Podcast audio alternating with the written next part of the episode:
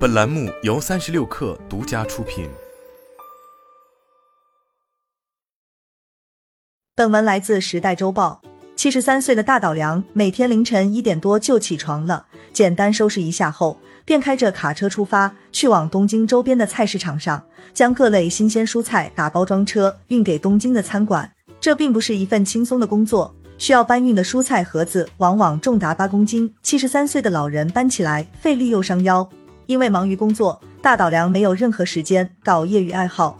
下午回到家后，匆匆吃完饭，晚上六点前就入睡了。在做卡车司机前，大岛良曾是一名白领，年轻时也换过好几份工作。然而，随着日本延迟退休年龄，他在接近退休时发现，像他这样的合同工，这辈子注定享受不到企业提供的稳定退休福利，只能每月领取约六万日元基本国民老金。很累，其实我一点也不想工作，也不开心。大岛良叹气道：“医生说他的脊椎软骨磨损的厉害，但没办法，为了活下去。”二十世纪七十年代前，日本实行的是五十五岁退休制；七十年代后，日本正式迈入老龄化社会。为了缓解养老压力，此后几乎每隔一零至二零年，日本政府都会修改法律，把退休年龄延长五年。一九八六年，日本将退休年龄由五十五岁延迟至六十岁，并在一九九八年实现退休义务化的全面化。二零零六年，退休年龄正式定在了六十五岁，于二零一三年全面普及。然而，这并不是最终方案。自二零二一年四月一日起，日本政府宣布实施《改正高年龄者雇佣安定法》，正式进入七十岁退休的时代。延迟退休意味着全社会要共同努力，鼓励老年人参与劳动。也意味着更多的老年人必须活到老干到老。对于日本政府、企业和个人而言，这是一个巨大的挑战。八十五岁的饭田新子是东京郊区一家美容专柜的销售员，每天除了在柜台销售护肤品，他还提供美容护肤服务。饭田严格意义上并不算是公司的正式员工，他只是一名合同工，收入也是以销售的提成为主。但他为人亲切，经验丰富，销售业绩并不比那些年轻员工差。饭田的很多老顾客年龄都在六十五岁以上了。他说：“只要身体还允许，我就继续干这份工作。”每年的六月和十二月是饭田最忙碌的时候，这两个月他要全力以赴冲业绩，争取在公司销售排行中榜上有名。饭田的主管说：“饭田他们和客户的关系维系了很多年，建立了很深的信任。饭田这样的年长员工在日本随处可见，他们的存在。”推动日本政府和企业逐步完善年长员工的就业问题。日本政府正不断鼓励企业延长年长员工的工作年限。二零二一年四月，日本正式实施《改正高年龄者雇佣安定法》。该法案规定，日本企业可以通过提高或取消退休年龄以及返聘等方式，为有意愿工作到七十岁的老年人确保就业机会。年满六十五岁的企业员工可以自愿留在原公司，也可以选择到其他公司再干五年。直至七十岁后退休。不过，这部法案并不具有强制效应。在此之前，很多日本企业早已开始行动，比如发酵乳饮料制造商养乐多。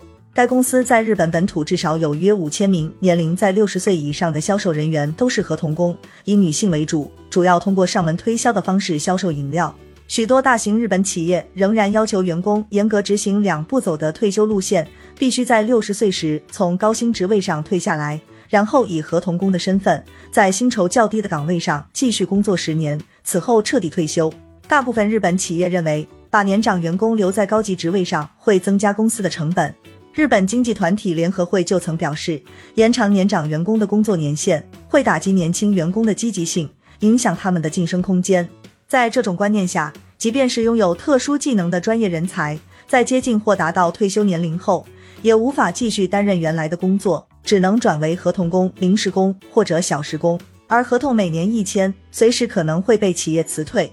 调查显示，大部分企业员工的收入较六十岁以前减少了百分之三十至百分之七十。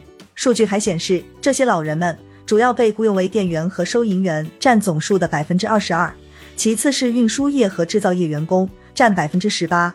由于幼儿园和老人院也非常缺乏人手，这些领域的临时工也有百分之十二。此外，日本的酒店旅馆行业近来也积极聘用年长的服务员和厨房助理。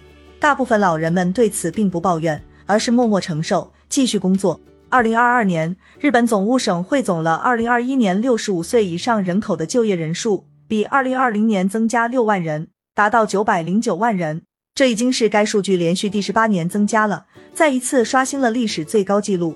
目前，日本六十五岁以上人群的就业率为百分之二十五点一，六十五至六十九岁人群的这一比例为百分之五十点三，首次超过百分之五十。破纪录的数据背后，是日本劳动力和养老金问题日趋严重。截至二零二二年九月十五日，日本六十五岁以上的老年人有三千六百二十七万人，与前一年相比增加了大约六万人。